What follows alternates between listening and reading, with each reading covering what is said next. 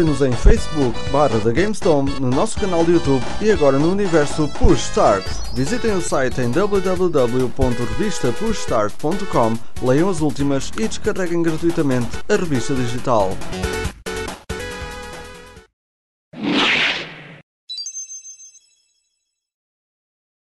Como é que é, malta? Sejam bem-vindos ao 23 episódio do GameStone.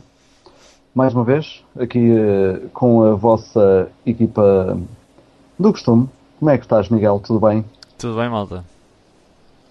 E o Ivan Cordeiro. E o Alô. É que é? E eu sou o Vitor, obviamente. Ih, peta! Então vá. Não contes a ninguém que este nome é falso. Uh, eu estou na, estou na proteção uh, a testemunhas com este nome. Ninguém pode saber.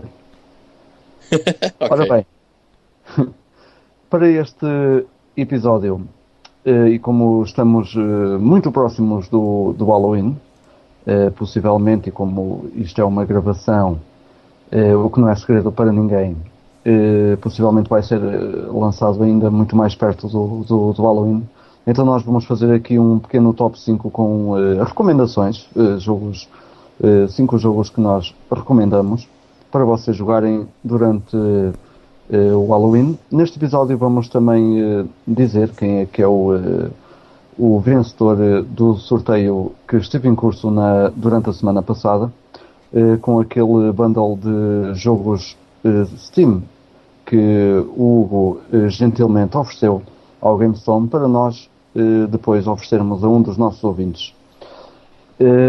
Para já, e para começar bem, como sempre, com o Ivan e o seu Back in the Day. Tan, tan. Ok, então Back in the Day. Nesta semana uh, aconteceram várias coisas até no passado, mas eu uh, resumi aqui a duas que acho que são as mais importantes, porque senão para o ano não tínhamos o que falar, uh, mas acho que estas são as mais engraçadas. A 20 de outubro de 1987, portanto, uh, há muito tempo, muito tempo mesmo. portanto, quem, epá, se alguém nasceu antes de 87, pá, já. já passou do prazo. Foi, completamente.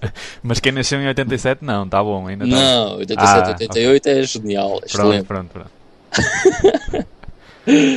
oh, não. Estava a ver que não dizias nada, Vitor. Estava a ver se safava. É, pois. ok. Mas, então em 1987, a Natsume Company foi fundada uh, e que fez jogos como, por exemplo, Flying Dragon para a Nintendo 64, um, Real Fishing 2 para a PlayStation, uh, Metropolis Mania para a PlayStation 2, uh, Abadox para a NES. Uh, é só truques. Só, epá, só, é só valetes. Roof Trigger, é, The é. Vanocor Conspiracy, River King, A Wonderful Journey. Epá, só coisas espetaculares. Mas depois uh, são eles que fazem a série Harvest Moon, portanto. vá lá, vá lá. Uh! Yeah, eles basicamente são conhecidos pelo Harvest Moon e por absolutamente mais nada, porque nenhum dos outros uh, jogos que eles desenvolveram ou distribuíram são conhecidos. Talvez o Busta Move 4, mas uh, foi apenas distribuído por eles. Estou a ver aqui também alguns, mais ou menos, não são muito conhecidos, mas alguns joguinhos engraçados da NES: o, o, o Shadow of the Ninja, uh, o Power Blade, mas também não é nada assim, Shatterhand também não é nada assim de, de outro mundo.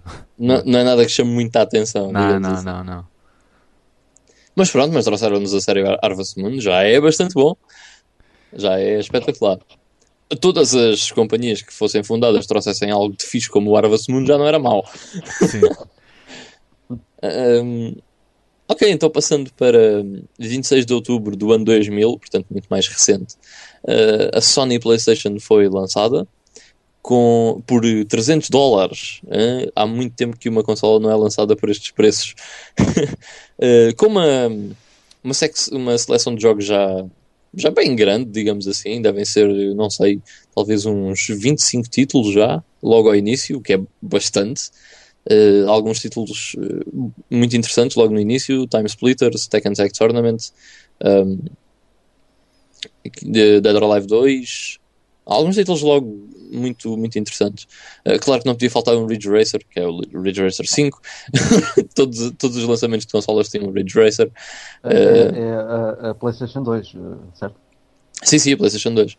Eu, acho, eu tenho okay. uma teoria para os Ridge Racers, que é a Namco sabe que só consegue vender Ridge Racers se for no início, porque, porque não há mais jogos para as pessoas comprarem. Pois, mas quando serem mais jogos de carros, ninguém quer saber do Ridge Racer. Já ninguém quer saber do Ridge Racer. A cena é, eu por acaso até gosto dos jogos do Ridge Racer, acho que são jogos interessantes, são engraçados. Sim. Mas é pá, pronto, um gajo farta-se ao fim de um tempo, farta-se. Mas são jogos engraçados e geralmente quando estão a 10€ euros eu compro sempre. Quando é naqueles no ano, no segundo ano da consola, estás a ver, em que as coisas começam a descer de preço uh, e os Ridge Racers geralmente nessa altura estão a 10 euros, uh, geralmente são jogos engraçados de, de comprar porque dão sempre alguma fã. Uh, mas acho que a Namco tem mesmo essa consciência, tipo, é pá, isto se for no início vende, se for no meio já, nem, já não vende. Portanto, olha, vai ser uma consola, ok, começa-se a desenvolver um Ridge Racer para aquela consola. Uh, mas pronto, tinha vários títulos uh, interessantes. Claro que não podia faltar lá o NHL 2001 e o FIFA 2001, obviamente, claro. Uh, eh, SSX, por exemplo, era um jogo também bastante interessante. curiosamente, a PS2 era compatível com a PS1, portanto, backwards compatible. Backward compatible, Jesus, my God.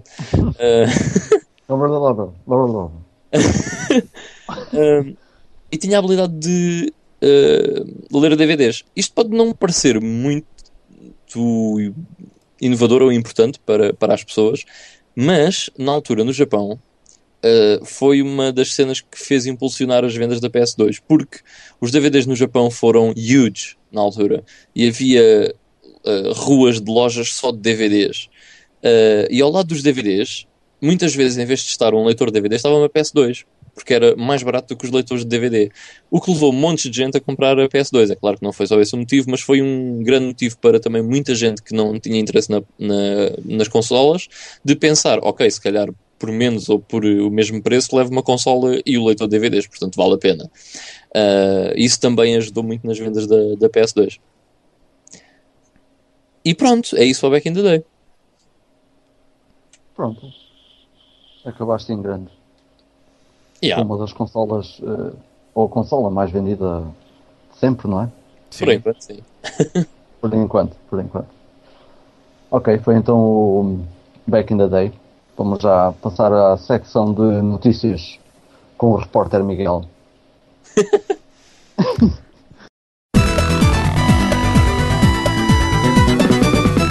Ora então, em direto para o GameStone, uh, reporto que. uh, começo, começo as notícias com uma, uma, uma notícia que nós já tínhamos até falado uh, para aí há duas semanas atrás, como sendo uma uh, probabilidade, agora vem mesmo a, a, confirmação, de que hum, a Nintendo no Japão uh, cessou mesmo oficialmente a produção das, das consolas Wii. Um, reforço que é só no Japão que isto diz respeito, portanto, em princípio, na América e na Europa, um, ehm, elas ainda continuarão a ser uh, lançadas uh, dentro do, do, da disponibilidade do stock. Não sei se isto um, ehm, daqui a, a, algum tempo eles irão alargar a decisão também para, para o resto do, dos territórios, mas um, ehm, pronto, é um, é um, um marco, uh, a morte, por assim dizer, oficial no Japão da, da Wii. Uh, também já era, já era de esperar porque já, já, já tem o sucessor há, há algum tempo, por isso pronto, fica aí a, a, indicação e a confirmação. Eu pensei que, que a Wii tinha morrido em 2010, mas afinal parece que ainda Pois ela, as consolas, principalmente da Nintendo, têm um hábito de morrer eh, muito tarde, muito depois daquela, daquela data prevista. Uh, como, como já, já é costume com a SNES durou, e a NES duraram imenso tempo, ainda ficaram tipo até quase 2000. Acho que a, a SNES. Yeah, uma coisa ridícula. Assim, uma coisa desse género. Yeah. Yeah. Uh, pronto, também é lá está, é, é a velha história da, da mentalidade, não é? Eh, Eles lá têm sempre carinho pela, pelas plataformas. Não é que nós não tenhamos, mas eles eh, parece que se desfazem menos de- das coisas com mais, com mais dificuldade, por assim dizer. Não sei como, porque as casas deles são tão grandes como o meu quarto. Pá, eles são muito bons jogadores de Tetris, por isso conseguem arrumar ali. ah, é aquilo verdade, é verdade, é verdade. tudo. Se nós tivéssemos aqui a seleção de, de, de RPGs que eles tiveram lá, se calhar também a consola Pois- ainda tinha pois, sobrevivido é. mais. Também é verdade, eles têm lá muitos títulos, eh, principalmente RPGs, mas não só, mas sim, têm muita coisa que nós não recebemos, por isso eles também ehm, aproveitam melhor, por assim dizer, a, a- vida das consolas. Dão-lhe mais uso, pelo menos. Yeah. Ok, ehm, outra notícia, eh, também uma pequena referência só. Ehm, vocês lembram-se que há, há relativamente pouco tempo saiu um jogo eh, lançado pela SEGA até de- sobre Alien que teve assim umas críticas um bocado nhecas. Eh, não Isso sei é se- o Colonial Marines? Era assim Sim. que se chamava? Sim, sim, acho que era isso. É. Exatamente. Eh, não sei se algum de vocês jogou, se. Não, não. Não, Ok. Por- portanto, isto correu tão bem que eles já estão a trabalhar num, num novo para ver se abafam o, o que saiu anteriormente. Eh, então revelaram esta semana que pronto, estão a trabalhar no, no próximo título já e que hum, será um FPS onde o protagonista será a filha da Ripley, que é a protagonista dos, dos filmes de, de Alien. Uh, dizem ainda que hum, em princípio serão lançadas para as consolas da, da, da próxima geração, que será já muito brevemente, não é? para, o próximo, para o próximo mês já temos aí a próxima geração. Uh, mas o jogo sairá apenas em 2014 e dizem ainda que será um FPS hum, com elementos de, de, de horror e stealth, um bocado inspirado por hum, títulos como o Bioshock e o Dishonored.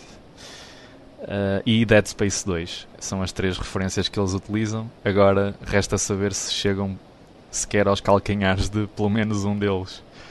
o outro era merda, agora vai ser merda vezes 3. Yeah.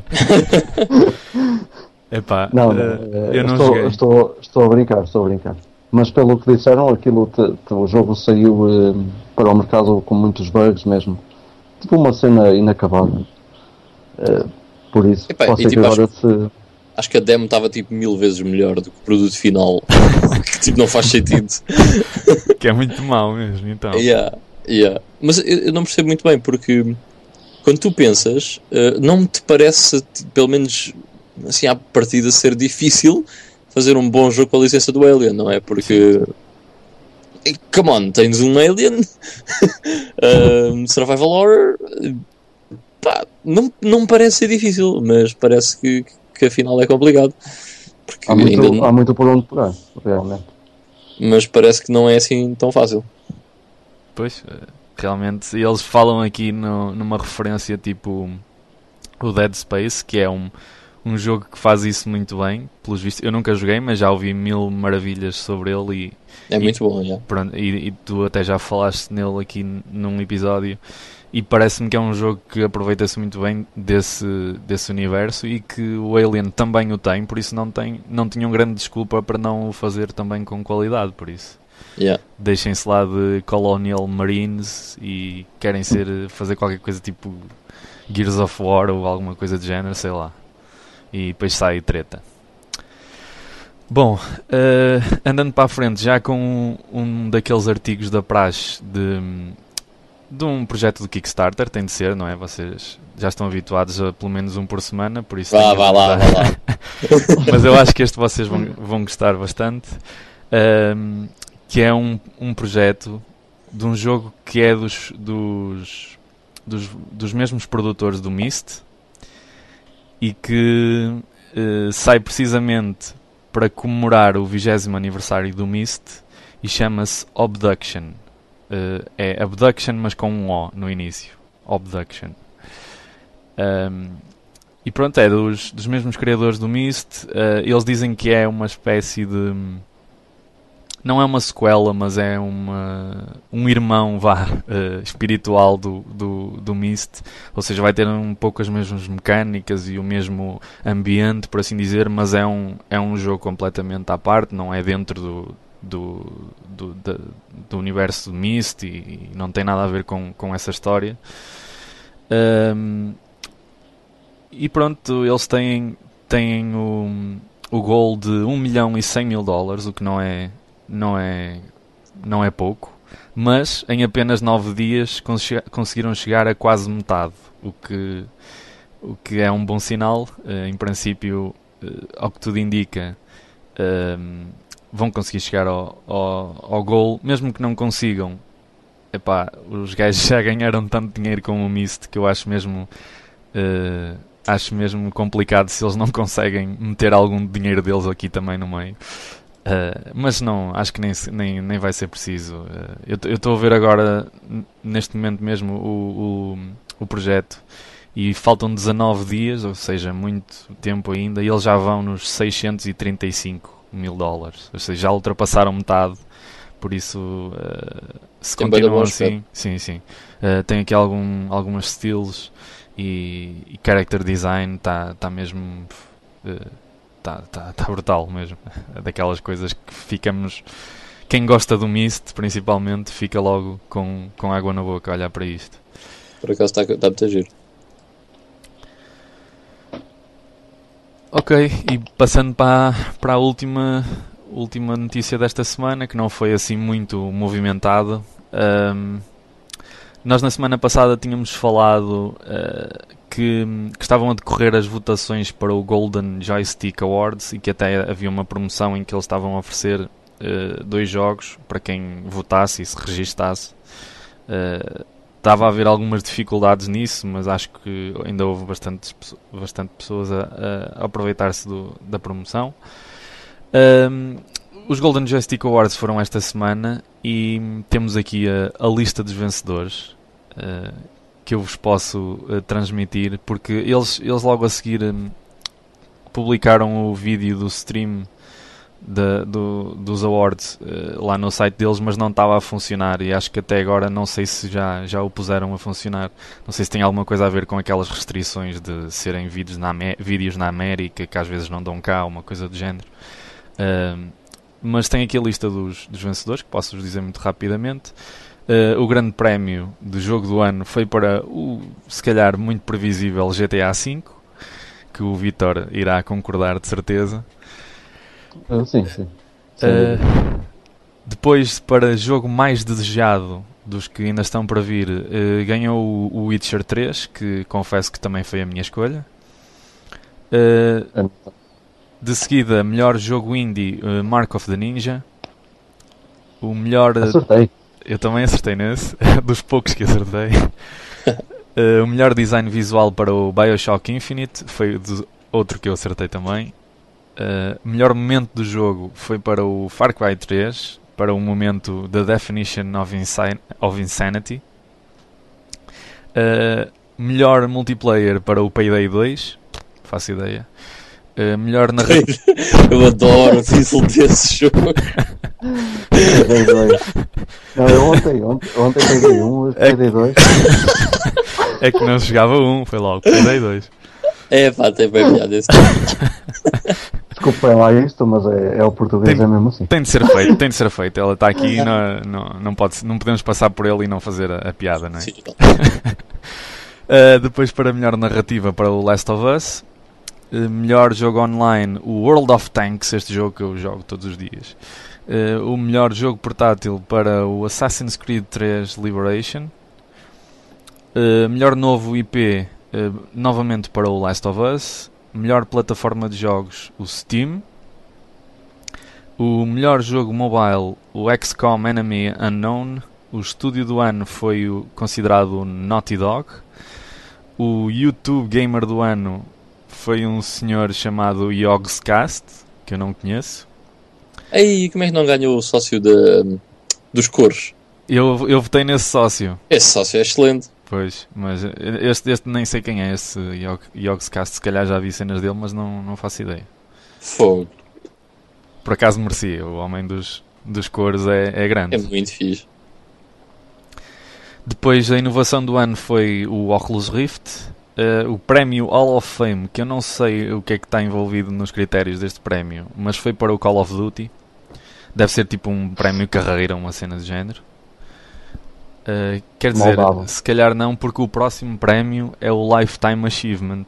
Ah, ok, mas isto é para uma pessoa. Ok, já estou a ver.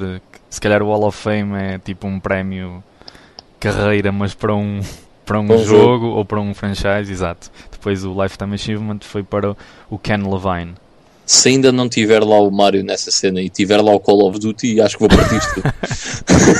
Era muito E há ridículo. tantos, man. Há tantos, man. Até mesmo na- do, do- dentro do género, acho que o, o Counter-Strike merecia mais. É verdade. Pela Eu- loucura, pela loucura que criou. Sim, é um bocado verdade.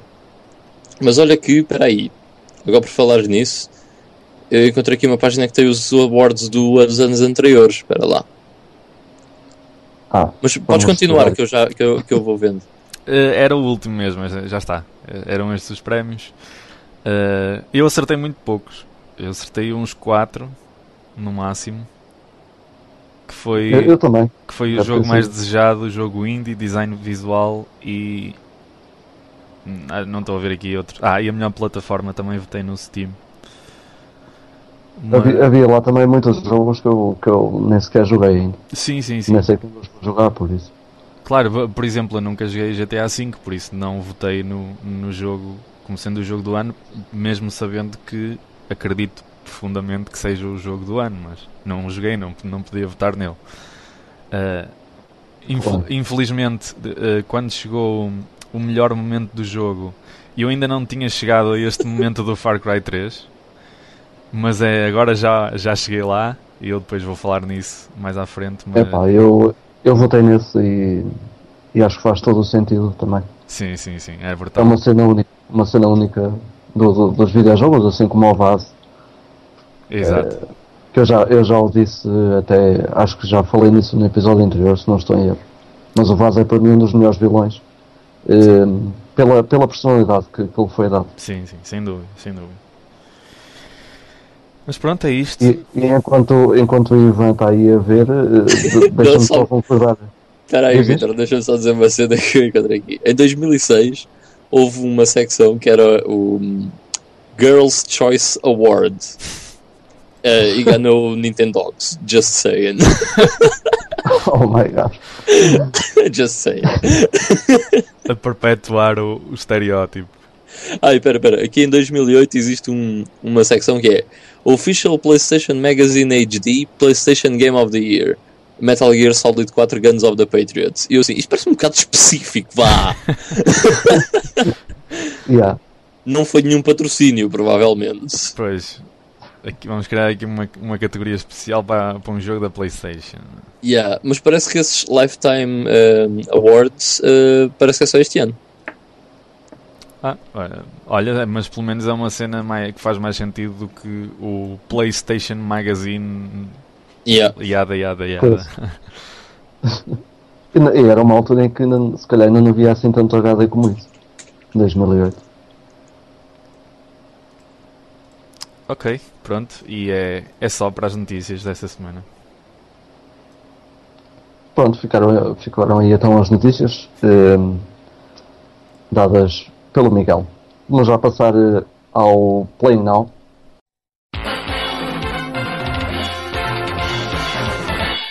Pá, eu joguei muita pouca coisa ehm, esta semana, mas vou começar por falar ehm, num jogo que se quer equiparar ao Carmageddon, ehm, que se chama Clutch.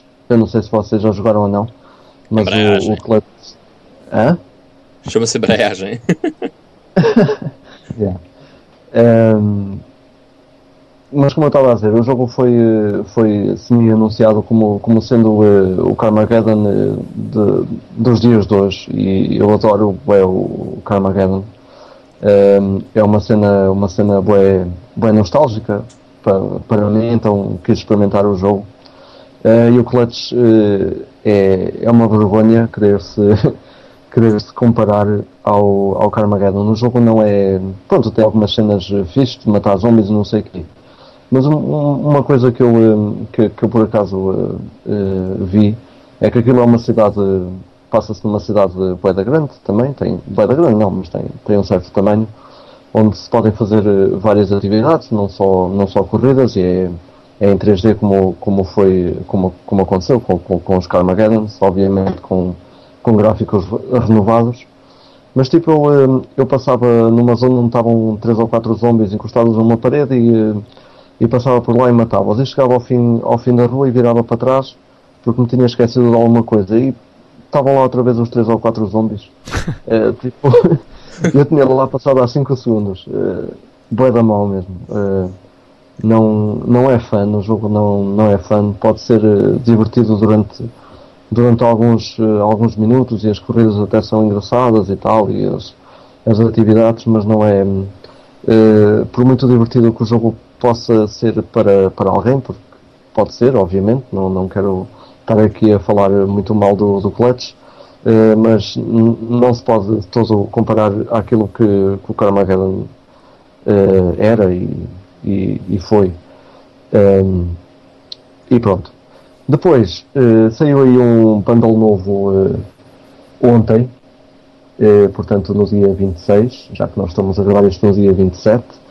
Um, e o bundle tinha o meu nome escrito porque são só jogos da Mambo Jumbo, que é, que é um, uma das grandes eh, distribuidoras de, de jogos, uh, jogos de puzzle e, e casuais e, e, por aí.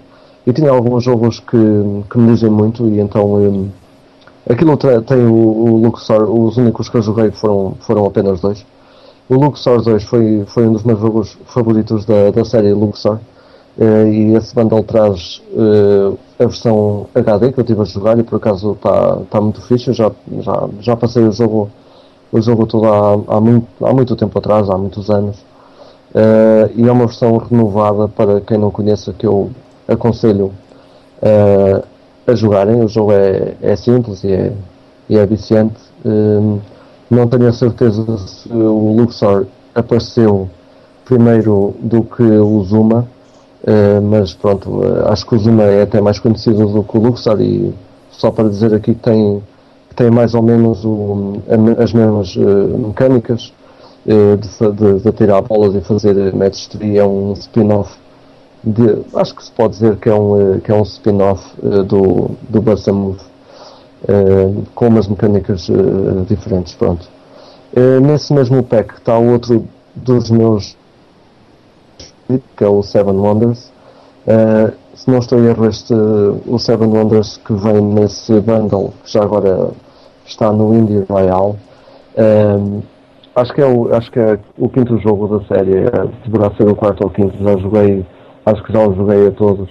Uh, e o Seven Wonders é, é, um jogo que é uma série de jogos que eu gosto muito porque aproveitam aquelas mecânicas do Match 3 uh, com, com, eh, e, e misturam algumas coisas que fazem com que o jogo se torne divertido e pouco repetitivo e que nos vicie, porque acho que há muito, há muito jogo por aí de match 3 que, que são uma autêntica banhada e, e que só fazem uso disso porque sabem que as pessoas vão viciar e depois não, não trazem nada de novo e o Seven Wonders não, não tem nada a ver com isso. Há outros casos como o, como o G1 Master, por exemplo, que eu também gosto muito, ou como o famoso Puzzle Quest, que adicionou, uh, que, que, é famoso por eh, ter adicionado os elementos RPG. O Seven Wonders, por outro lado, uh, faz uso do, do Match Tree para que nós possamos recolher materiais, neste caso e em específico para, para este jogo. são, são pedra, pedras, vamos apanhando ou, ou, vamos, sim, vamos apanhando pedras, água, plantas para, uh, com esses materiais, uh, vamos uh, fazendo as, as sete maravilhas, que é, que é isso que indica o nome, e, e, depois vamos decorando uma cidade que fica ao nosso gosto e etc. mas o jogo não, não é repetitivo e tem também outros mini-jogos que têm a ver com puzzles, obviamente. e é um jogo, é, é, muito fixe. Eu não sei bem qual é que foi o último jogo da série que joguei, mas notei grandes avanços deste em relação aos outros. Uh, depois, há um pequeno jogo também que veio de um bundle qualquer que eu já nem sei qual é, que se chama Fairy Bloom Freesia. Uh, este jogo também gostei muito porque um, tem, tem aquele toque nipónico de anime e, e essas cenas. Tem RPG, mas no entanto não é nenhum side-scroller, nem nenhum top-down, nem, nem um, um, RPG em 3D ou, essas cenas. O Fairy Bloom Freeze é um, é um jogo que se pode comparar a um, eh, a um Battle Royale ou, ou assim qualquer coisa. São cenários em, em 2D uh, eh, com vários inimigos que nós vamos uh, aniquilando, ganhando e ganhamos experiência para, para ganhar novos poderes, para ir avançando no, no, nos níveis e na história. e o jogo todo é, é basicamente assim. Mas é um jogo fixe, é, eu, eu sempre gostei deste tipo de jogos. Por alguma coisa gosto uh, bastante do uh, Super Smash Brothers. Um, ehm, e olha, outro, outro título uh, onde se pode comparar o, este jogo, Fairy Bloom Freesia. Acho que é assim que se diz, não sei se é Freesia ou Fresia, qualquer cena assim. Mas é outra recomendação que eu deixo aí para quem, para quem goste deste, de, de vários elementos de, destes jogos todos que eu falei. Uh, depois, e para a minha Pick of the Week, por último, uh, um jogo que eu não falei na semana passada por uh, esquecimento, mas também tenho andado a jogar um Harvest Moon, como o Ivan já falou há, há um bocado. o Harvest Moon é uma cena fixe, é um, uma, uma série que eu também tenho, também guardo grande carinho, é, é um jogo um, que conheci nos tempos da, da UI há muito, já há alguns anos atrás e tenho tido o prazer de, de estar a jogar o, o novo jogo da série, o a New Beginning, para, para a 3DS. E pá, que o, o Harvest Moon, para quem não conhece, ehm, é um jogo que de onde, por exemplo, o Farmville foi, foi tirar ideias. Portanto, é, é um jogo que, que, que se baseia um bocado na, na agricultura e na, na, nas plantações, mas ao mesmo tempo uh, tem ali também elementos de exploração, de, de apanhar, uh, explorar uh, os, vários, os vários mapas que, que nos dá para, para vender, para aumentarmos a nossa quinta, para aumentarmos a casa onde vivemos, a cidade onde estamos também para comprar novos, eh, novos materiais que nos vão ajudar a, a plantar cada vez mais e, e a tornar eh, a tornar a rega e, eh, e as fertilizações mais rápidas e, e, etc. Ao mesmo tempo também tem alguns elementos RPG e é, é daqueles jogos que são, são simples, mas ao mesmo tempo são, são uh, bué, bué viciantes mesmo. Uh, e, e, pronto, e é, e é isto. Está também na, na revista por Start uma, uma, uma análise, caso queiram ir, ir ler sobre, sobre este jogo, eh, onde podem tirar mais algumas ideias daquilo que eu quero, que eu queria explicar e que agora não, não consigo. E, e estão lá algumas ideias também, algumas imagens, perdão, também que podem, que podem conferir. E pronto, e é tudo. Ok, porreiro. Um, então vou eu, Miguel, para descansares. Se quiseres, um se quiseres. Tá então, uh, joguei mais algumas coisas na, na 3DS. Aliás, não joguei mais algumas coisas. Acabei algumas coisas, acabei o Soul Hackers e o Pokémon Y. Um, e estou um bocadinho mais avançado no, no Resident Evil Revelations, que uh, não me vou cansar de dizer que é muito fixe e que é o melhor Resident Evil que eu jogo desde o Resident Evil 4. Uh, não sei ainda se vou gostar mais deste ou do 4, mas provavelmente vou gostar mais do 4. Uh, embora isso não seja dizer muito, porque o 5 e o 6 são horríveis, uh, acho que é bastante melhor do que o 5 e o 6. Uh, depois comecei também a jogar o Devil Survivor e já joguei uma boa parte do jogo. Acho piada que é o Devil Survivor é o Shin Megami Tensei Devil Survivor Overclocked. uh, é uma mistura de, de RPG tático, tipo, tipo Disgaea e Vandal Arts, com, com depois uh, turnos na primeira pessoa, ou seja, nós aproximamos dos jogadores uh, numa espécie de tactical RPG em, em quadradinhos. E depois, quando a vamos atacar, a perspectiva passa para a primeira pessoa e desenrola-se um combate à parte dessa, desse cenário uh, em primeira pessoa. É difícil de talvez descrever, mas, mas pronto. Um, esta review vai estar na revista por start, não é do mês que vem, é no outro mês. Portanto, se quiserem depois saber mais alguma coisa sobre ele, uh, podem passar por lá. Depois tive, uh, e foi hoje por acaso, tive a jogar três uh, fighting games da PS1. Uh, e joguei, o primeiro foi o Tekken, o primeiro Tekken de todos. E oh my god, it's old. É velho, é, é, é, incrível ver como é que a série evoluiu, porque realmente aquilo. Jesus. Um, digamos que não é um bom fighter. Pelos standards de hoje, não, not at all. Uh, eu consigo perceber que seja mais ou menos. Eu acho que o Virtua Fighter é melhor, embora, ok, uh, são os dois hoje em dia muito uh, antiquados, mas eu gosto mais do Virtua Fighter ainda do, do primeiro Tekken. Um, mas depois joguei o Battle Arena Toshinden e, é, e é pior, man. terrível, terrível, terrível. E é bem estranho porque eu adorava o Battle Arena Toshinden quando era, piudo, quando era miúdo. Um, ia dizer piudo, é puto com miúdo era piudo. É um uh, mix. eu adorava o Battle Arena Toshinden quando era miúdo, achava bué da fixe. E eu, hoje fui jogar e tipo, oh my god, it's so bad. Uh, os controles são bué maus, a frame rate é bué má. Uh, os personagens são maus, tipo, é, é, tudo mau, os gráficos são terríveis. É um pesadelo. Mas não vou jogar mais, que é para ficar com uma boa ideia de quando era miúdo gostar de jogar o Battle Arena Toshinden. Uh, mas depois por piada, meti o Tekken 3. E é incrível ver o que é que acontece desde o lançamento da PS1 até 1998 uh, que foi quando saiu o Tekken 3. Não foi no fim de, da vida da PS1, mas foi já num estado avançado, vá, num estado maduro da PS1. Uh, eh, e em, em, comparar com o Tekken 1 é incrível a evolução da série só na mesma plataforma, não só em termos uh, de controles e de jogabilidade, mas mesmo em termos gráficos, faz uma diferença absurda, muito, muito, muito grande. Uh, isto num espaço de 3 anos na mesma consola, uma diferença abismal de um jogo para o outro. É uma coisa mesmo incrível.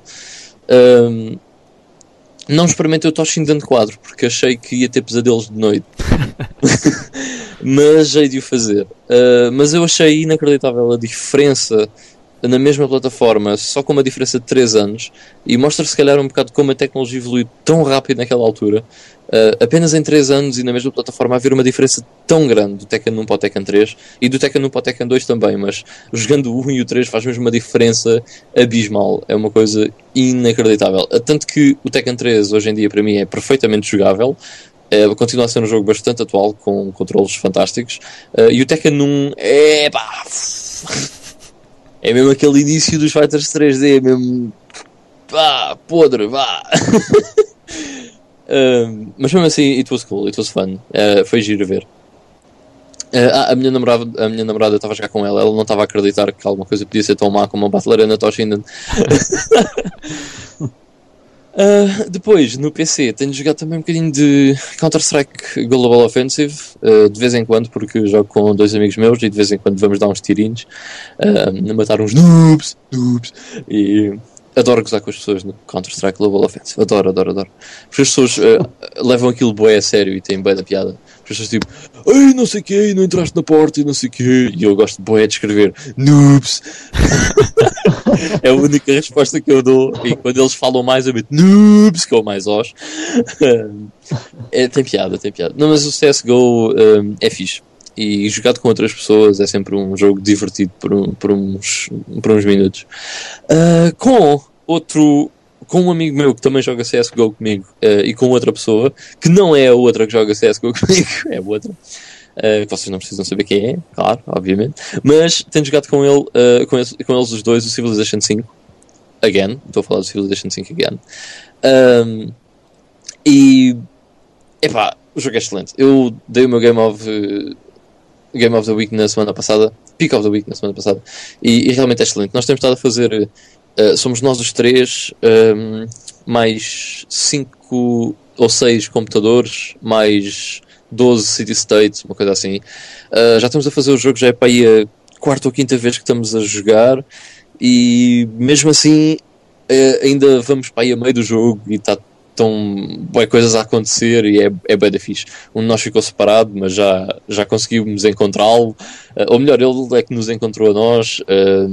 Uh, e eu e outro colega, outro amigo, estamos num, numa ilha, estamos um ao pé do outro e estamos a ser completamente atacados pelo norte dessa ilha. Uh, está a ser, está a ser bem da giro. Uh, obviamente, um de nós vai ganhar, não é? E eh, o Civilization não é propriamente um jogo para fazer co-op, vá, digamos assim.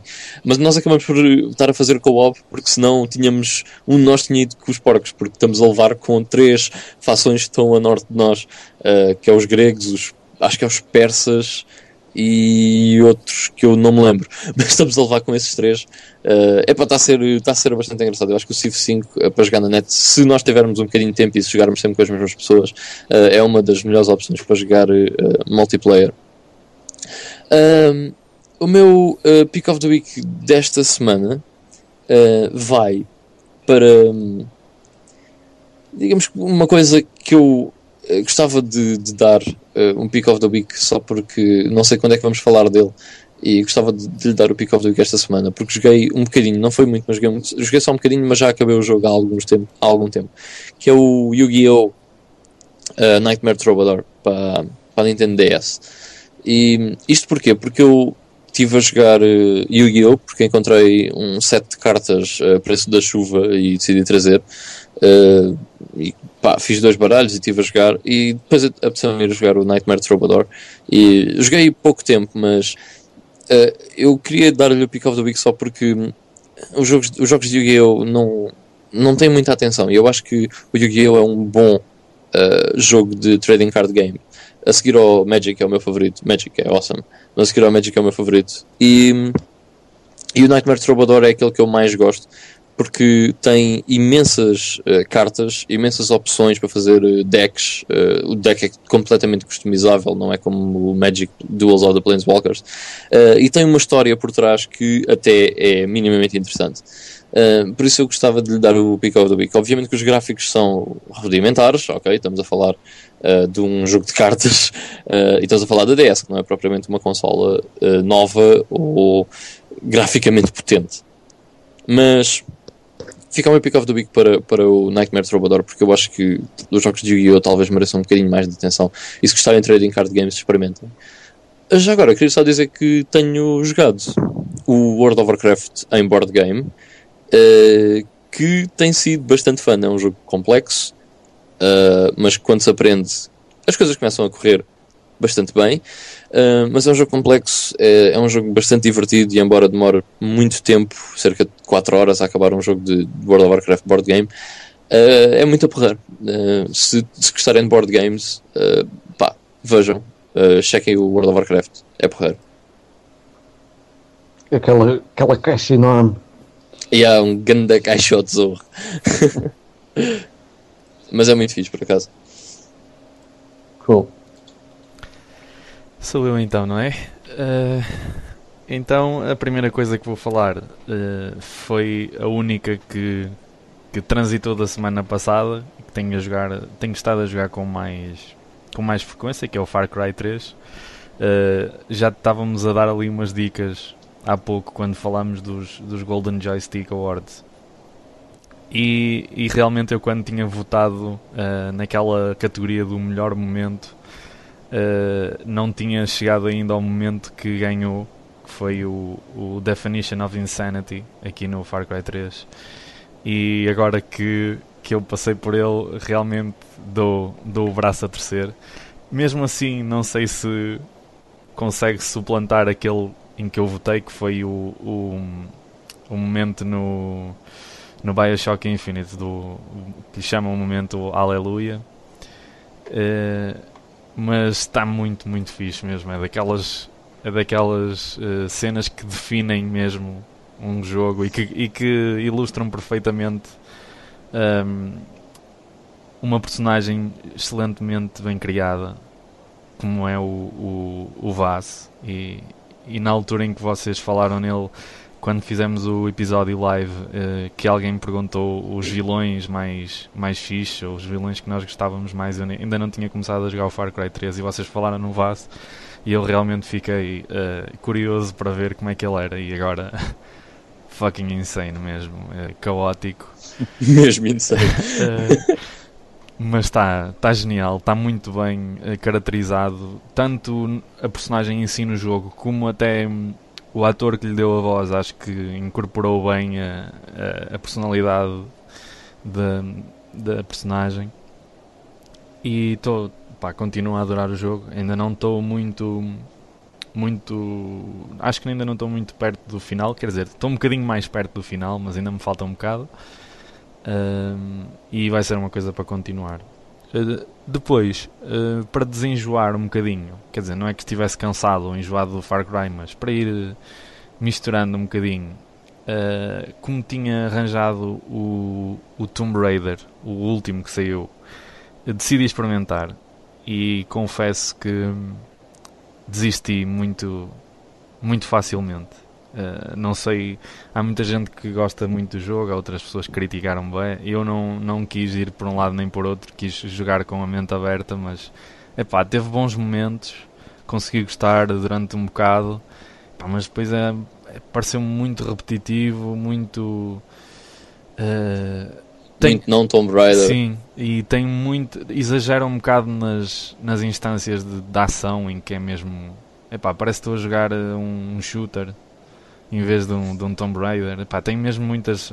Não, não sei se é, se é da minha preferência de preferir andar a fazer puzzles e a, e atrapar coisas do que andar aos tiros. Não, mas já agora, Miguel, porque eu também joguei isso. Um, e eu sinto mais, exatamente o mesmo que tu.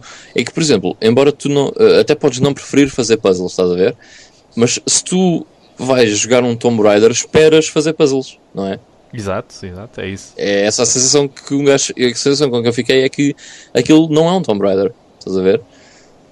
Não é, uh, porque aquilo é um jogo novo, estás a ver? Não tem nada a ver com os antigos, porque tudo o que era Tomb Raider, tudo que, tudo o que era característico da série Tomb Raider não existe ali. Ah, é, é uma mulher, ok. Mas de resto é tudo diferente. Sim, opa, eh, tem algumas coisas que eu, que eu gostei, até gostei mais ou menos do do ambiente e da cena de pá, aquela cena de survival que tem, que é, que é coloca alguma tensão em algumas partes do jogo em que em que nos sentimos assim um bocado até à rasca para passar alguma alguma situação mais, uh, mais difícil, mas, mas acho que exagera um bocadinho, como eu já disse, nessas situações de, de, de tiros e parece mesmo que, que, em, cada, em, cada, em cada espaço novo em que nós entramos tem que ter obrigatoriamente um momento de, de shooter, de andarmos a esconder e a matar uns gajos lá em cima e não sei o quê. Pá, eu, eu via-me mais vezes um, ou se calhar a perder muito mais tempo nessas situações do que naquilo em, em que eu deveria estar a perder e que é aquelas coisas que eu gosto num jogo do Tomb Raider, que é andar a resolver puzzles, andar a tentar chegar a um sítio que não é assim muito óbvio, ou seja, tenho que calcular uma trajetória para saltar e correr e blá blá blá. Pá, acho que era isso que era mais característico do, do Tomb Raider e que este distanciou-se um bocado e então, uh, pelo menos a mim, desencorajou-me um bocado e encostei mesmo no jogo, acho que não, nem sequer vou continuar já, o desin já o desinstalei tudo, por isso não estou mesmo com muita vontade de, de continuar o jogo. Chegou-me aquela experiência para ter uma opinião sobre ele. Já agora só para as pessoas que estão a ouvir, um, pronto, como vocês sabem, o Tomb Raider era um jogo uh, maioritariamente para resolver puzzles e com alguma ação pelo meio mas maioritariamente era puzzles, ok? Uh, os puzzles do Tomb Raider conseguem ser mais uh, fáceis do que os do Uncharted. Portanto, só para terem uma noção do que é, que é o Tomb Raider. Mas eu, não desgostei do jogo também, Miguel, mas, uh, mas fiquei com, mesmo, com essa sensação que não é um Tomb Raider, mas é, é um jogo de ação interessante, pois. mas não é um Tomb Raider. Sim, sim, se, pá, se isto tivesse outro nome e uma personagem diferente e não fosse um Tomb Raider, eu aceitaria perfeitamente que é um jogo até bastante razoável e pronto, Yeah. é bom. Tem muito bons gráficos, sim, exemplo. sim, mas- sim, excelentes. São. Pá, mas de resto, Sim, mas lá está, é, peca um bocado por eh, ser um Tomb Raider, ou melhor, tentar ser um Tomb Raider e não conseguir muito bem. é, é um- tentar ser um Gears of Raider, Exatamente, também, também é por aí, exato. um Tomb of War. Tomb of Duty. Bom, hum, depois passando também para uma coisa em que eu não, não perdi muito tempo, mas, mas que gostei bastante, hum, também já andava há bastante tempo para experimentar, que é o, o Rayman Origins. Eh, entretanto já saiu o Legends, que ainda não joguei, mas eh, eu agora experimentei o Origins e finalmente acertaram num Rayman moderno. Finalmente, o Rayman para mim já, já andava a ser muito eh, cocó há muito tempo. Já desde para aí o segundo, e o segundo não foi assim muito bom. Mas era triste o único jogo de jeito que eu conhecia ser o Rayman 1. O Rayman, o original. Eh, pá, acho que sofreu um bocadinho das- dos mesmos problemas que o Sonic, por exemplo. Eh, com a modernização não, não se adaptou muito bem. Mas o, o Origins eh, faz exatamente o que o nome diz. Volta, consegue ir às origens, consegue trazer outra vez aquele platforming muito fun que era o primeiro Rayman. Eh, os gráficos estão, estão excelentes, eh, o grafismo, aliás, está excelente. Eh, gosto muito daquele colorido e animado do, do- deste Rayman. E hum, é um platformer muito, muito bom. Eh, dos melhores da, da geração atual, atrevo-me a dizer. Claro que esta declaração é, é perigosa porque temos de ter em conta que o Mario ainda anda por aí com, com muita força. Mas, mas eu gostei bastante, principalmente pela nostalgia que eu tenho do, da personagem e de gostar tanto do primeiro. Eh, Agradou-me bastante ver um, um, um regresso eh, com, com boa qualidade.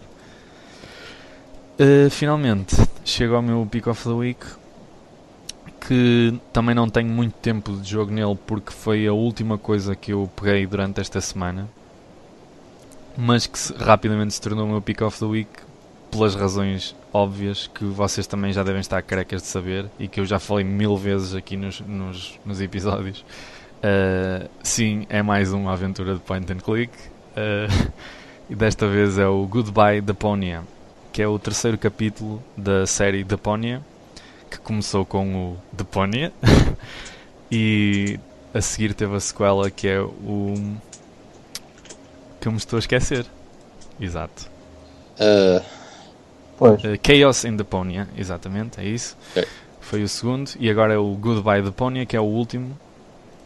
Uh, epá, uh, continua um, a mesma qualidade e tudo o que tinha de bom uh, no- no- nos jogos anteriores. Uh, basicamente, isto é um, é um jogo dividido em três capítulos. Não tem de um jogo para o outro, não notamos nenhuma diferença hum, em termos gráficos, de história, de, de mecânicas. É exatamente igual. Uh, o que não quer dizer que isso seja mau. Uh, é apenas, eh, imaginemos, é como, é como foram, por exemplo, os, os episódios do, do Walking Dead. eh, são todos iguais, mas eh, é, é história partida em bocados. Eh, e é muito fixe, é, é muito como a, a Daedalic nos, nos tem habituado. É, é um, um point and click muito bom que, que faz referência a outros de- do mesmo género e, e que, e que continua a tradição com, com grande qualidade. Uh, se gostam deste género, este é sem dúvida um dos melhores uh, do género atualmente. Por isso aconselho-vos a, a experimentar uh, a saga completa, porque isto a história transita de uns para os outros, como eu já disse, é tipo capítulos de uma, de uma história. Portanto, se quiserem jogar um bom uh, point and click uh, moderno, uh, experimentem a saga de Pónia que, que vale, vale muito a pena. E é isso. Cool. Fica aí então o nosso Play Now. com o Miguel a dar o- o- os seus palpites. Então vamos passar já para o nosso tópico central, não é? Vamos, uh, vamos dar aqui cinco dicas, uh, cada, cinco de cada um, obviamente, um, sobre jogos que vocês poderão jogar uh, nesta época de Halloween. Um, quem é que quer dar o, o, primeiro palpite? Uh, até o meu quinto lugar na lista de jogos para jogar no Halloween. Halloween. Corpse Party. é a minha primeira escolha. É a minha quinta escolha. Não, a minha escolha em quinto lugar é o Corpse Party. Ou Corpse Party. uh, que é um jogo da PSP e que só saiu em formato físico no Japão, mas saiu em formato digital uh, nos US e não tenho a certeza se saiu na Europa, mas acho que sim. Acho que sim, não tenho a certeza. Uh, por isso, se vocês quiserem jogar Mulheres da Gama Round, para bem. Um, mas saiu e isso foi é uma cena assim mega desconhecida, uh, mas começou por ser um jogo de RPG Maker e não é, não é um RPG, uh, mas é um jogo um, de terror um, com gráficos de RPG Maker, sim, tem gráficos de RPG Maker, mas acreditem, é ultra creepy, ultra creepy uh, e tem uma das histórias mais fixe, estranhas e macabras que eu, que eu já uma vez vi. Uh, para além disso, tem uma cena extremamente horrível que é de vez em quando vocês estão a andar e não sei o quê, e de repente vem uma. Podem vir pessoas atrás de vocês, não interessa quem, não vos vou dar spoilers. Um, e a única coisa que vocês podem fazer é run, Forest, run. E é assustador. é bastante assustador. Uh, acho que é um jogo estranho porque nós, uh, pelos gráficos, não estamos à espera de, de, ficar com tensão, não é? Aquela tensão que quando jogamos jogos uh, tipo Silent Hill, por exemplo, não estamos à espera disso. Mas consegue esse efeito com muita frequência e muito bem embora os gráficos sejam rudimentares, uh, mas a história e a pressão que causa ao jogador é mesmo incrível, é muito, muito, muito fixe. Portanto, Corpse Party para a PSP é o meu, minha quinta, minha quinta posição da minha lista. então, muito bom. Posso seguir eu então? Força, força. Uh, vou começar por fazer uma ressalva que é, apesar de gostar o género horror ou terror não é a minha praia, por isso perdoa-me alguma heresia que eu vá cometer nas minhas escolhas. uh, mas em quinto lugar escolhi o Super Mario 64. Exatamente, como é que adivinhaste? não, eu, a minha, a minha quinto lugar, uh, o meu primeiro lugar vai ser o, o, aquele da Barbie que tu jogaste na NES. Já estou a dar spoiler. Isso para mim é terror. yeah, completamente. Não, mas a sério, o meu quinto lugar vai para o Medieval na PlayStation. E hum, acho que é um jogo que toda a gente deve ter conhecimento porque chegou a ser até um jogo que, que era incluído com algumas consolas, que vinha mesmo com a PlayStation. E se não, também vinha naqueles CDs de demos que toda a gente jogava até, até aquilo fazer buraco no CD. Uh, e eu acho que é um jogo muito fixe. Um, é um jogo de aventura uh, e que tem alguma comédia e dentro do, do, do universo de, de terror e, e, dessas coisas todas acho que casam muito bem esse, essas, duas, essas duas coisas, o que é difícil, mas o jogo acho que faz muito bem isso. É um jogo fun, é um jogo uh, engraçado e que acho que agrada a muita gente, uh, apesar de poder ser acusado de um bocado uh, cute ou infantil, mas não, não é nada. Uh, quem tiver esse, esse preconceito, uh, deixem-se de coisas e joguem porque é mesmo fixe. Gosto bastante. É Sim, senhor. Ora, sou eu, não é? Então, eu, eu tenho que dizer uma coisa que, que, disse o Miguel. Eu também não, não sou propriamente um player de jogos de terror ou cenas uh, mega creepy. Uh, portanto, acho que só tenho aqui mesmo um jogo que, que pregam uns valentes uh, sustos, mas fica para depois. Então, no meu, na minha quinta posição, eu pus o Dead Island, que o Ivan já foi em dois episódios do, do GameStorm e não foi há muito tempo.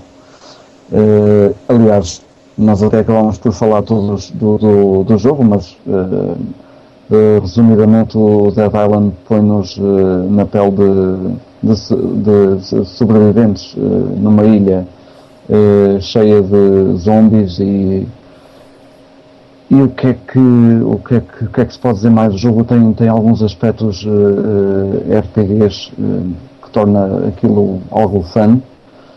e é muito fixe a maneira como, como matamos os zombies e, e a parte talvez alienesca no meio disto uh, está aqui que podem, podem, uh, podem cortar braços ou, ou, partir pernas e, e cenas assim.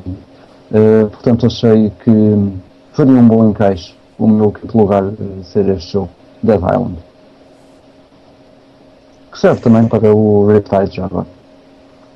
Dead Island é muito fixe, by the way. yeah. Um, ok, então com o teu Dead Island um, ok. Eu vou passar ao meu quarto lugar, que vai ser o Q-On. Isto está bom em, em título. Tá. Q-On. Ou Q-On. Ou Q-On. Eh, como provavelmente é dito no Japão, ou coisa desse género. Uh, é um jogo que se passa um, no Japão. Uh, feudal. Ou seja, só por aí pode ser creepy. Não é preciso ser um jogo de terror, pode ser creepy só por aí, porque a probabilidade de ser uh, stabbed by a ninja é bastante elevada. Mas é um jogo que se passa no Japão feudal, numa mansão uh, típica do Japão uh, feudal e que envolve crianças. O, o creepiness vai, vai aumentando, que é, então no Japão é feudal e tem crianças. Japoneses. Envolve, envolve crianças é mega creepy né? É mega creepy, portanto, ainda por cima são crianças japonesas, conseguem ser mais creepy do que as crianças europeias, por algum motivo que eu desconheço. um, mas, mas, pronto, é, portanto, uh, passa-se uh, à volta de uh, crianças. Uh, e é um jogo bastante assustador. Eu não acabei o jogo, eu joguei cerca de uma hora ao jogo e achei que era o suficiente uh, para estar completamente. Para trocar de cuecas, vá, digamos assim. eu, eu, se, gostam, se são fãs de Survival Horror, é um dos jogos que vocês deveriam ver na PS2 é o Kuon, porque de certeza absoluta que não se vão uh, arrepender porque é mesmo assustador. É, é mesmo bué creepy. E tem tudo para ser creepy. É um ambiente que só por si é creepy e como eles fizeram uh, o ambiente e como eles fizeram a história, que também é bastante interessante, uh, é, é creepy, é muito creepy. Vocês deviam experimentar se gostam de Survival Horrors. Só de ouvir já, já me deu medo. Yeah. Não, basta, basta saber se tem crianças japonesas yeah, e tipo, ah, yeah, ok, já estou já já todo que Mas é que é mesmo, eles têm muita essa mania de meter crianças assim em cenas um bocado creepy e fica mesmo yeah. extra creepy. Extra creepy, já yeah, pode crer. Uh, ah, sou eu. Um, o meu número 4 vai para o House of the Dead 2 da Dreamcast. Uh, e é um jogo que também a maior parte das pessoas já conhece, uh, um rail shooter uh, muito, muito fixe. Uh, eu este joguei mais do que o primeiro, eu gosto bastante dos dois, mas um, acho que o segundo melhorou um bocadinho a fórmula que trazia do, do primeiro. E, e não só por isso, mas porque eu lembro-me na altura em que joguei Dreamcast, na altura em que um amigo meu a, a, a comprou. eh, muito perto do lançamento, então era tipo o rei cada aldeia.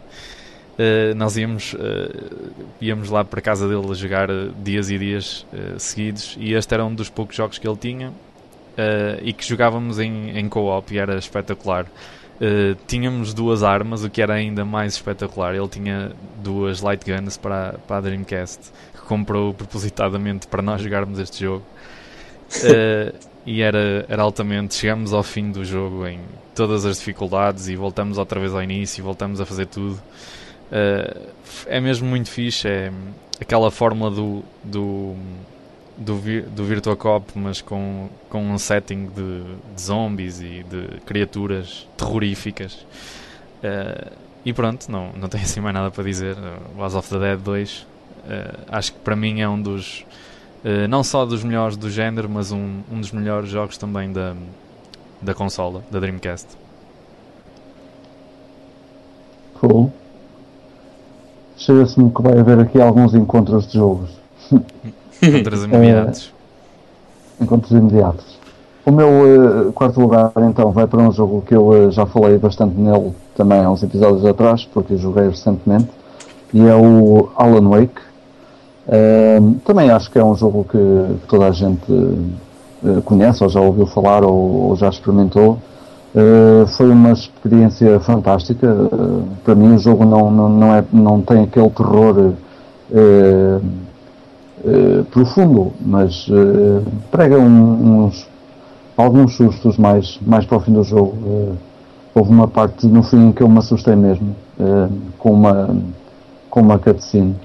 Eh, que nós não estamos a, a, contar com ela. É daquelas coisas que está tudo muito bonito e depois uh, toma lá.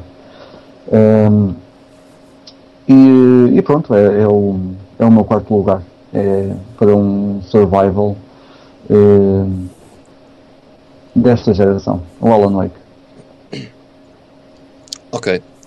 Então, o meu terceiro lugar vai para o Siren Blood Curse da PS3 e Oh My God It's Creepy as Hell.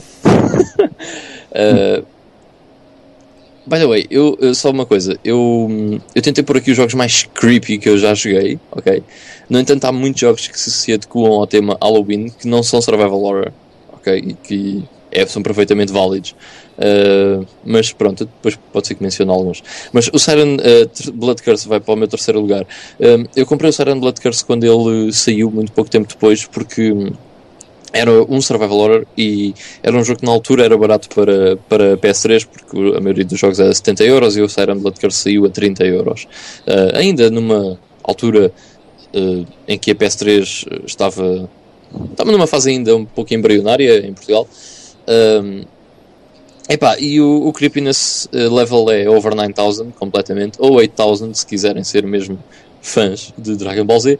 Um, e, e, há uma coisa que me assusta imenso no Siren Blood Curse que é quando vocês estão uh, perto de um shibito, acho que é assim que se chamam os monstrinhos, são os shibitos, que são uh, basicamente humanos possuídos por uma entidade uh, demoníaca e que são horríveis, man. Tipo, a deitar sangue dos olhos e fala assim, e vão atrás assim, isso é bué creepy.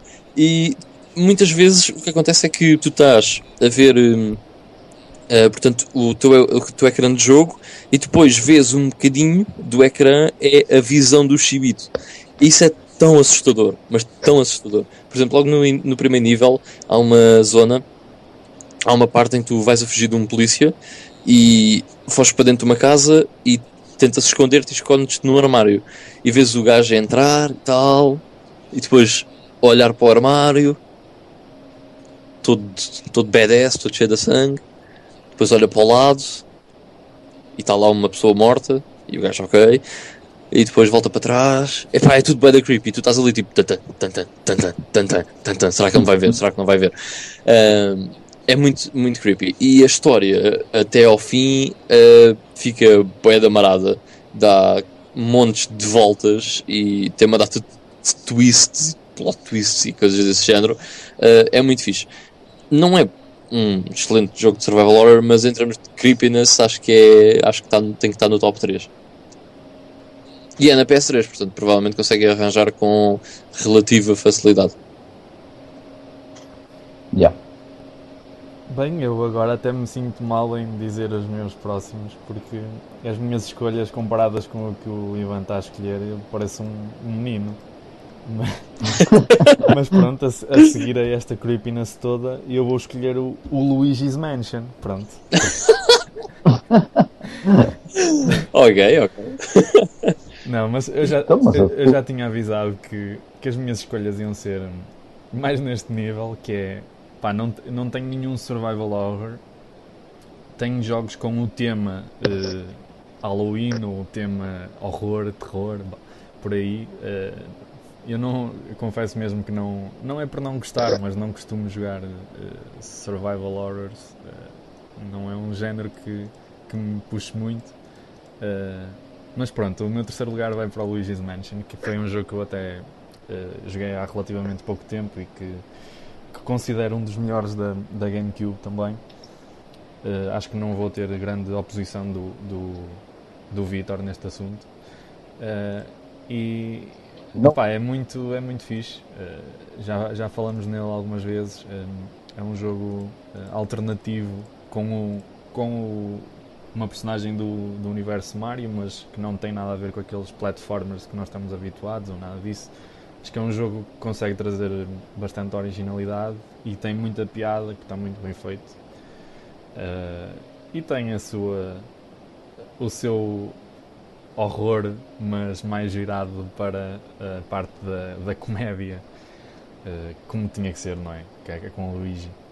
Mas pronto, é isso. É um, é um excelente jogo, eh, na minha opinião. Apesar de não ser nada creepy, mas é um, é, é um jogo porreiro para se jogar no, no Halloween. Sem dúvida. Concordo a 100%. Não, mas era o que eu estava a dizer, tipo, eh, o tema não é, não é propriamente jogos mais creepy, eu simplesmente ia ter por aqui os mais creepy, Ah, mas, mas esses jogos são completamente válidos. Por exemplo, eh, eu ia incluir aqui, só que depois vi tantos survival horrors que tipo, ah, não, tenho que incluir este. Epá, mas aquele também tem que ser. então acabei por não incluir aqui, mas, por exemplo, um, dois que eu tinha na lista era o Symphony of the Night e o Diablo 2, por exemplo, Exato. Também é. Yeah. que não são survival horrors, nem de perto nem de Claro. longe, mas, ah, mas acho que também se adequam, estás a ver? Portanto, não é por aí. Ok, eu, então para o meu, eh, para o meu terceiro lugar eh, vou fazer também aqui um twist. Tinha até, tinha até aqui outra coisa apontada eh, sobre uma série, mas vou deixar para depois fazer uma menção honrosa. Eh, e como eu falei no, no, no, no início deste episódio acerca do Clutch que se tentava equiparar ao Carmageddon, eu vou deixar o meu terceiro lugar para esse mesmo jogo, para não o Clutch, mas o Carmageddon. Um, e é um jogo fixe para jogar no, no Halloween, um, mas não joguem um, a, versão, eh, a versão censurada que, que tem zombies, ou a versão que tem zombies. Joguem a versão a sério, versão- peguem no carro e... Vão lá para fora. Não. É, e, e matem pessoas para ganhar tempo. Que é Exatamente. basicamente do que se trata o, eh, o, o Carmageddon. Um, e o Carmageddon realmente é um jogo, é um jogo eh, sangrento e é um twist porque é um jogo de, de corridas onde precisam de, de matar eh, pessoas para, para ganharem tempo e, e terem tempo de chegar, chegarem ao fim. É, além do mais, um, um- um- uma das séries que eu, eh, que eu mais gosto. E, portanto, vou deixar aqui o- a minha terceira posição para o Carmageddon. Por exemplo, se estiverem atrasados, estão em Lisboa e que precisam de chegar ao Porto daqui a uma hora, é só atropelar pedestres. E pronto, chegam lá sem qualquer É. problema. É só uma dica, hein? não é preciso fazer, é só uma dica. Ahm, ok, então para o meu ah, segundo lugar está o segundo jogo mais creepy que eu alguma vez joguei e que ainda hoje me causa arrepios na espinha, que é o Silent Hill 2. Não está aqui o primeiro, nem o terceiro, nem o quarto, porque eu acho que o 2 é, é, é estupidamente creepy. E acho que o Pyramid Head é a coisa mais creepy de sempre. Ahm, o Silent Hill 2 é daqueles jogos que ainda me causa alguns arrepios quando estou a jogar. Tipo, "Eh, isto é mesmo creepy. Ah, andar pelas ruas de Silent Hill e virem aqueles monstros todos deficientes e ouvires o rádio a fazer a estática e pensares, ok, está aqui algum gajo perto, portanto tenho que estar atento. Um, consegue ser super creepy. Todos os buildings em que nós entramos são creepy. De cada vez que encontramos o Pyramid Head é fugir, porque o gajo é super creepy, super assustador. Uh, para além disso, é suportado por uma das melhores histórias, não só de um survival horror, mas dos videojogos em geral. A história é fantástica. Uh, obviamente não vos vou contar, não vos quero dar spoilers, mas a história é muito, muito, muito fixe.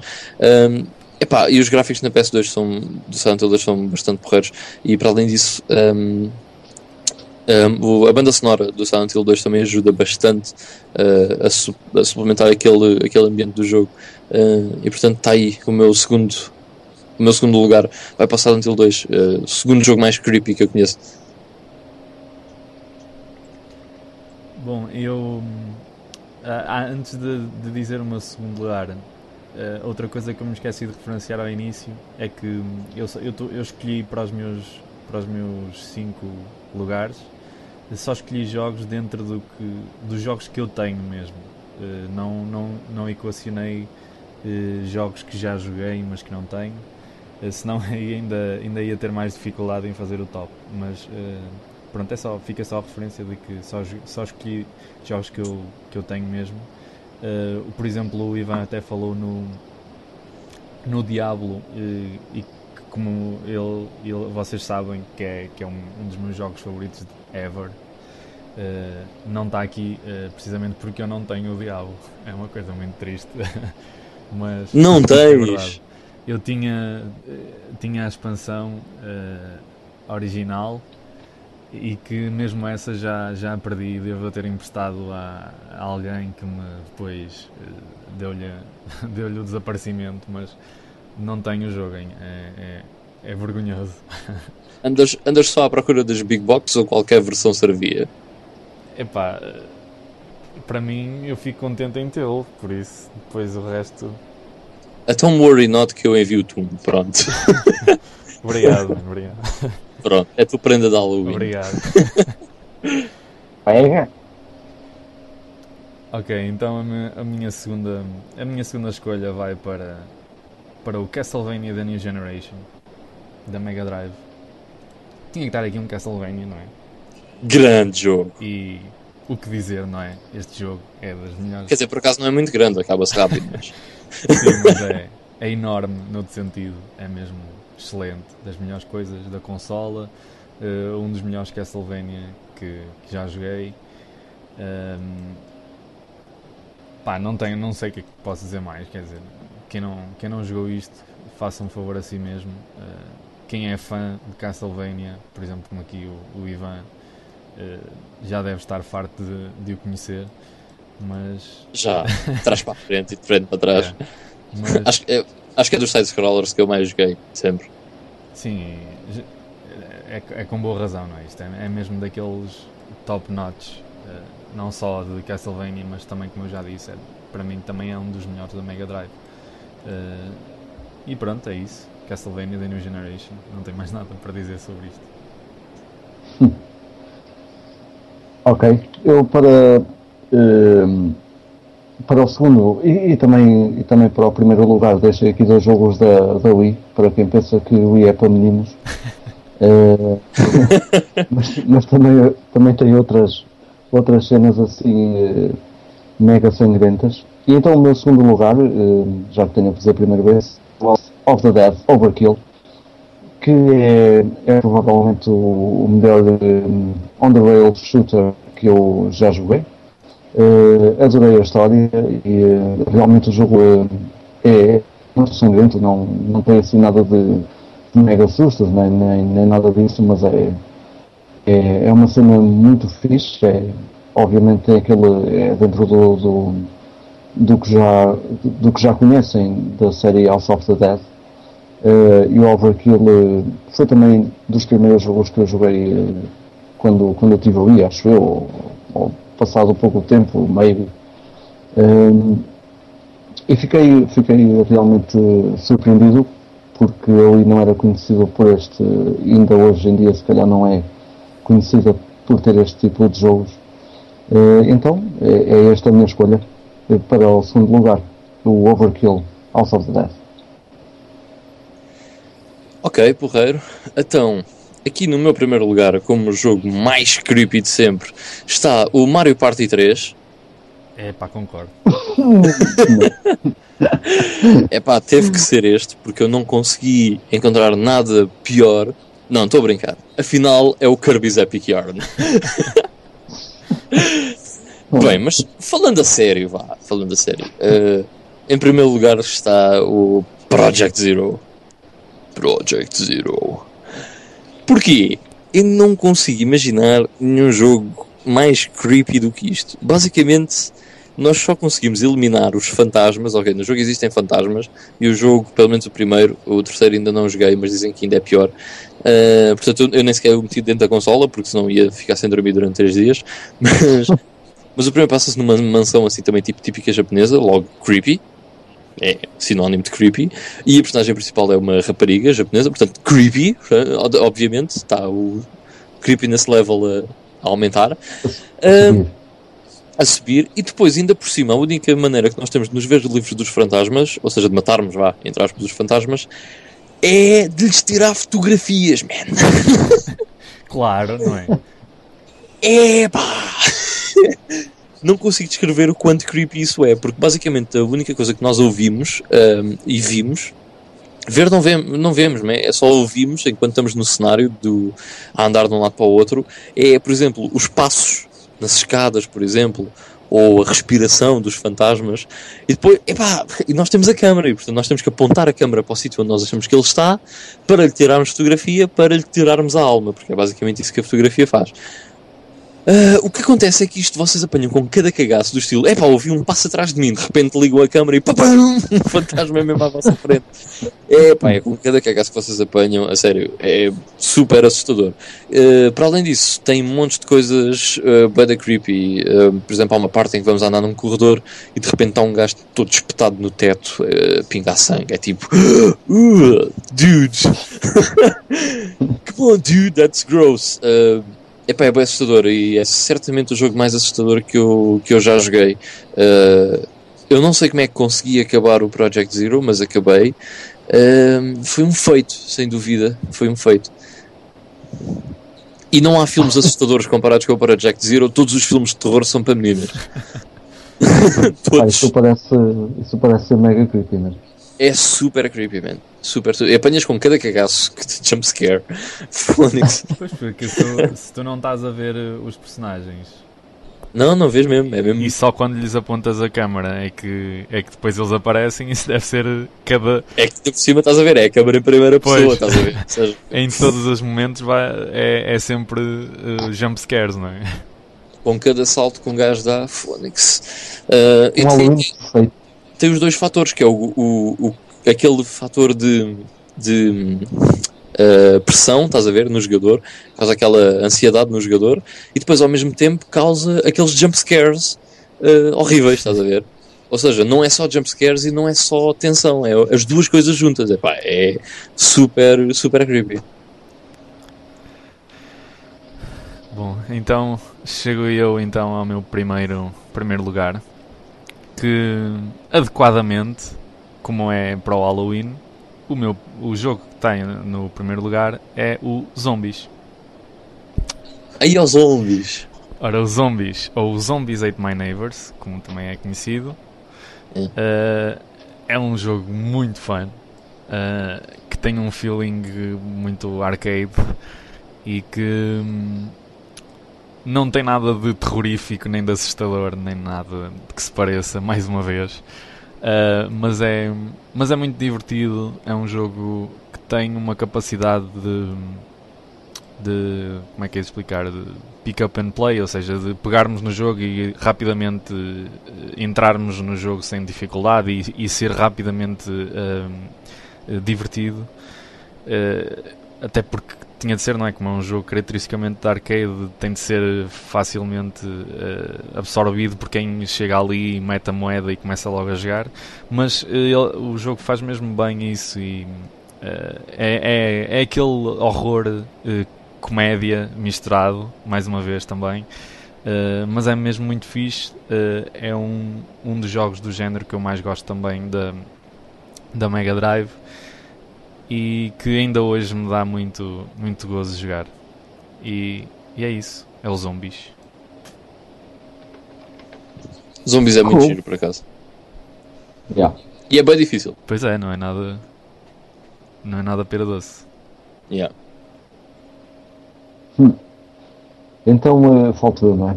Eh, eu, para o meu primeiro lugar, eh, tenho aqui um jogo que o Ivan já falou, o Kuhan, The Grudge. E é para- Kuhan. Eh, Não, mas esse não é Kuon, pá, esse é Juon. Juan. Ju- Pois este é outro, não é? Não, o Kuon é um da, da PS2. Ah, ok. Eu pense, olha, eu pensava que era, que era o mesmo. Era Não, um não, o porta. Kuon é um da, da PS2 com uma capa vermelha e uma gaja creepy na capa. Ah, ok. Fiquei a aprender uma coisa nova.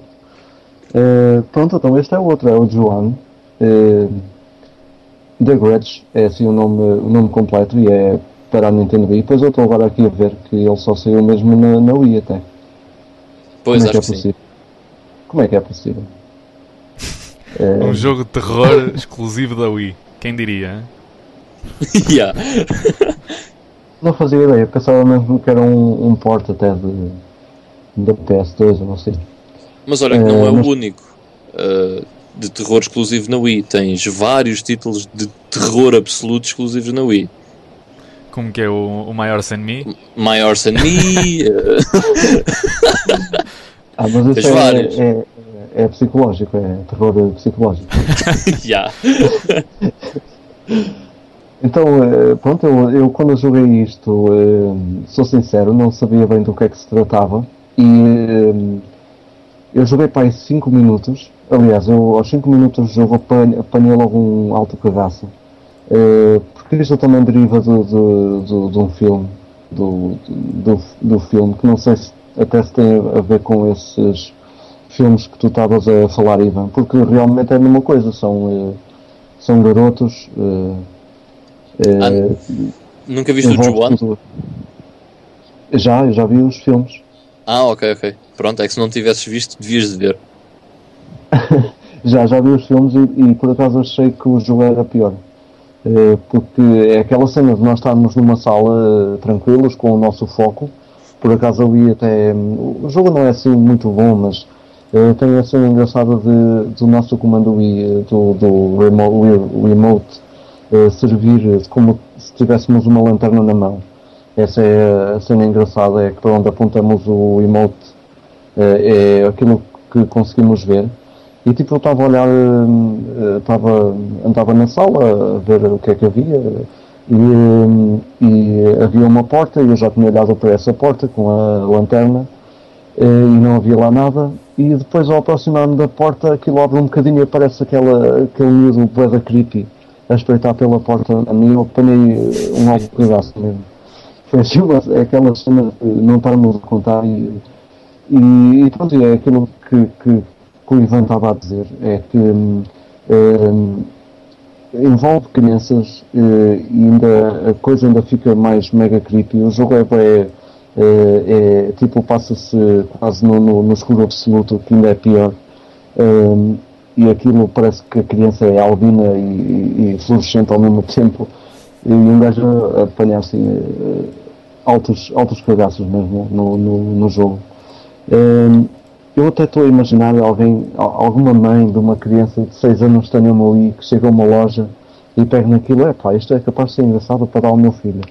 E- eu Tem um bebê na parte de trás e tal. Já ela nem, nem, nem vê bem o que é que aquilo é, oh meu Deus. Eh, mas já, é um jogo para ali e eh, é o meu, é o meu número 1. Um. Eh, foi a cena mais creepy que eu, que eu já joguei de terror absoluto. Não, não estando eu dentro eh, do assunto, nem, nem, é, nem é o meu tipo de jogo favorito, eh, foi este que eu joguei. Eh, assim, a cena mais terrificante que eu joguei foi o Joan The Grudge, que podem jogar na vossa Wii. Podem jogar na vossa Wii. Yeah! e eh, eh, já agora, só para finalizar eh, a minha conversa, deixo aqui uma menção honrosa à série Resident Evil, que eu respeito, e à série Silent Hill também. Realmente é, obra termos feito aqui 3 top 5 e nenhum, Rise, nenhum Resident Evil. É verdade. Não são de longe os jogos mais creepy que eu conheço. Acho que todos aqueles que estão na minha lista são mais creepy do que o Resident Evil. não é que eu não gosto do Resident Evil, eu adoro os Resident Evil. Mas... Eu fui por ter coisas mais fixas para jogar uh, no Halloween, pronto. Ou, ou, que façam melhor o meu gosto, digamos assim. Yeah. Vamos ser decapitados pelo, pelo roleta. É provável. outra vez, outra vez. Uh, não, mas já que, que até fizeste aí a menção honrosa, também queria dizer alguns títulos que eu deixei de fora quando estava a fazer o, o top, mas que equacionei igualmente uh, colocá-los aqui. E, e aqui incluo o, o Dino Crisis, que também é, que também é porreiro. Uh, outro que teve mesmo quase ali uh, à luta com o Medieval para o quinto lugar, mas acabei por decidir pelo Medieval, que era o Eternal Darkness da GameCube, que é um jogo muito, muito interessante. É assim uma hidden gem da, da GameCube. Também é, é também é um jogo que, tá, que não entra muito bem, não encaixa muito bem na, na personalidade da GameCube, que está ali um bocado tipo oddball, yeah. Mas, yeah. mas, mas é muito fixe. Se conseguirem arranjar um, aconselho bastante. Um, uma menção também ao Parasite Eve 2, que também é muito fixe. Uh, o 1 nunca joguei, por isso não, não posso falar, mas calculo que também seja porreiro. Uh, e depois outros também com o tema, mas não propriamente terror. Uh, menção para o Ghouls and Ghosts, para o Splatterhouse 2 e para um que também é um bocado Hidden Gem e que não é assim muito valorizado, o Nightmare Creatures 2 para a Dreamcast que eu experimentei há, há, recent, há muito pouco tempo, recentemente, e, e, gostei bastante. Cool. E tu, Ivan, queres deixar aí alguma extra dica? Yeah, uh, quero deixar umas menções honrosas só à série Resident Evil também, até ao 4. Uh, Sublinhar bem isso. Exato, até ao 4. 5 6 e Raccoon City, então, Jesus Senhores nem se fala, pior coisa de sempre. Uh, mas até o 4 são, são excelentes, embora o 4 já seja bastante diferente, mas mesmo assim é muito, muito porreiro. Um, e há outros, alguns outros jogos que são muito bons para jogar na, no Halloween, mas que que não são. Porque a minha lista foi mesmo os mais creepies que eu conheço. Mas outras coisas que são muito fixas para jogar no Halloween, como por exemplo Diablo 2, que o Miguel falou há bocado e que nós estávamos a falar há bocado dos dois. Um, o Symphony of the Night, o Castlevania Symphony of the Night, praticamente tudo o que é Castlevania. Um, o New Generation, que é o meu segundo favorito, obviamente que se encaixa aí. Uh, e há outros, jogo, outros uh, jogos, como por exemplo Penumbra ou, ou Amnésia, uh, o mais recente Outlast, eh, há muitos jogos eh, muito bons para jogar no Halloween. E também podem jogar Puzzle Bubble e comer doces. Também se comem doces. Yeah. Exato. Mas que os devia pedir à minha porta, porque eu mando-vos para os Estados Unidos. então, antes de, de, acabarmos, não querem fazer um, um recap do, do, do, top de cada um de vocês? Só para juntar aqui tudo num, com um laçarote. Ok. Sim, então olha, é, o meu. É o meu é. Quinto lugar, Corpse Party. Olha, este até tem o nome Party. É? este é o nome Party. Podem comer doces e jogar Corpse Party. Entretanto, vomitam os doces todos. Uh... Mas quinto lugar, Corpse Party. Uh, quarto lugar, Q-On. Terceiro lugar, Silent Blood Curse. Segundo lugar, Silent Hill 2. E em primeiro, Project Zero.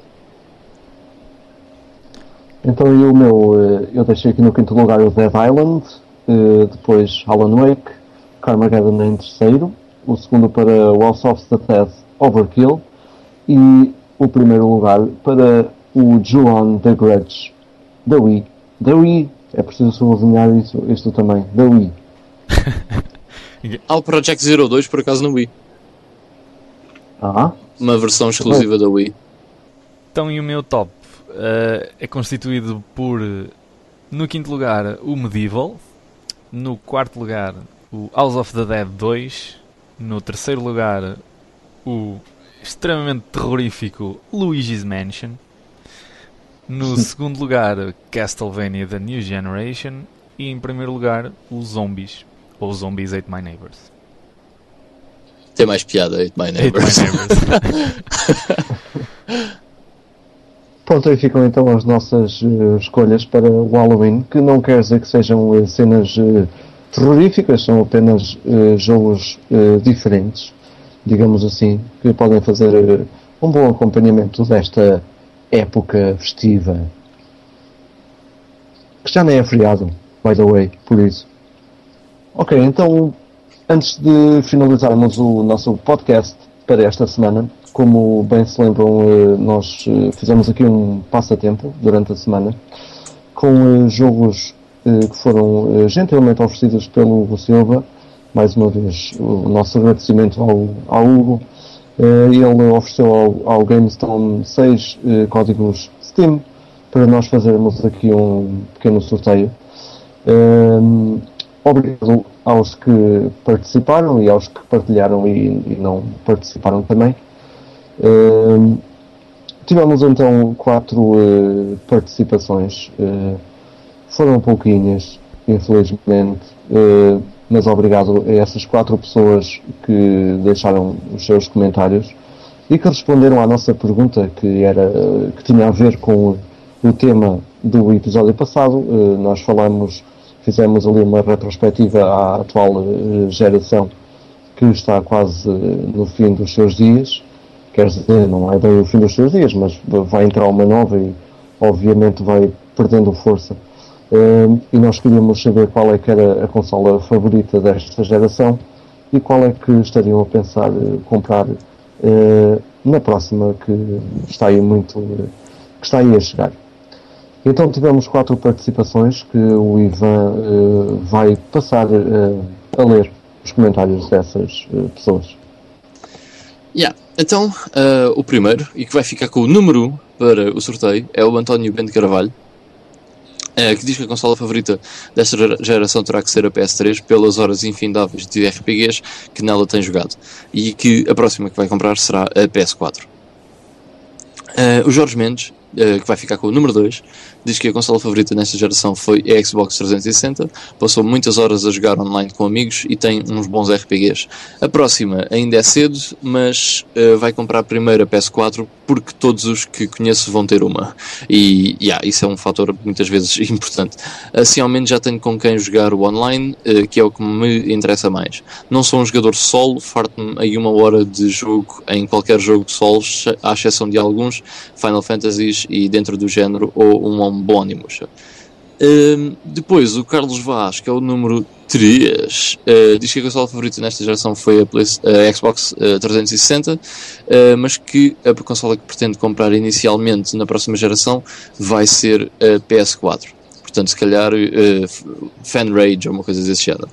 Hum, o Marco Simão, que já ganhou um bundle nosso, por acaso, hum, vai ficar com o número 4 e diz que a consola favorita atual desta geração é a Xbox 360 eh, porque é a que só agora eh, me dá vontade de dar o passo para esta geração. Da próxima ainda é cedo, mas a Xbox One é a candidata. Ahm, portanto, ele vai ficar com o número 4 no sorteio e eu vou aqui ao random.org e vamos gerar um número de 1 a 4. Uh, não sei se ele vai conseguir fazer porque a contagem é muito 1, 2, 3 e 4. É complicado, mas vamos tentar. Vamos ver se o site não engrava. E saiu o número 4, que é outra vez o Marco Simão. Uh, portanto, parece que nos nossos passatempos uh, as pessoas que ganham, ganham outra vez. Já o João Correia já ganhou uma segunda vez e o Marco Simão ganha outra vez. Uh, portanto, parabéns, Marco. E pronto, está feito o nosso sorteio. Parabéns ao Marco que hum, leva estes eh, seis jogos eh, oferecidos pelo hum, Hugo Silva. Foi então o nosso eh, podcast para esta semana. Tenham um bom Halloween. Fiquem com as nossas eh, com as nossas dicas para alguns jogos que podem jogar durante, durante esse dia. E obrigado por nos acompanharem, por estarem desse lado. Eh, obrigado também a quem participou no nosso passatempo e quem participa sempre. E fiquem bem, até para a semana e um forte abraço. Fiquem bem, pessoal. Um abraço. Vai, vai, pessoal. Fiquem bem.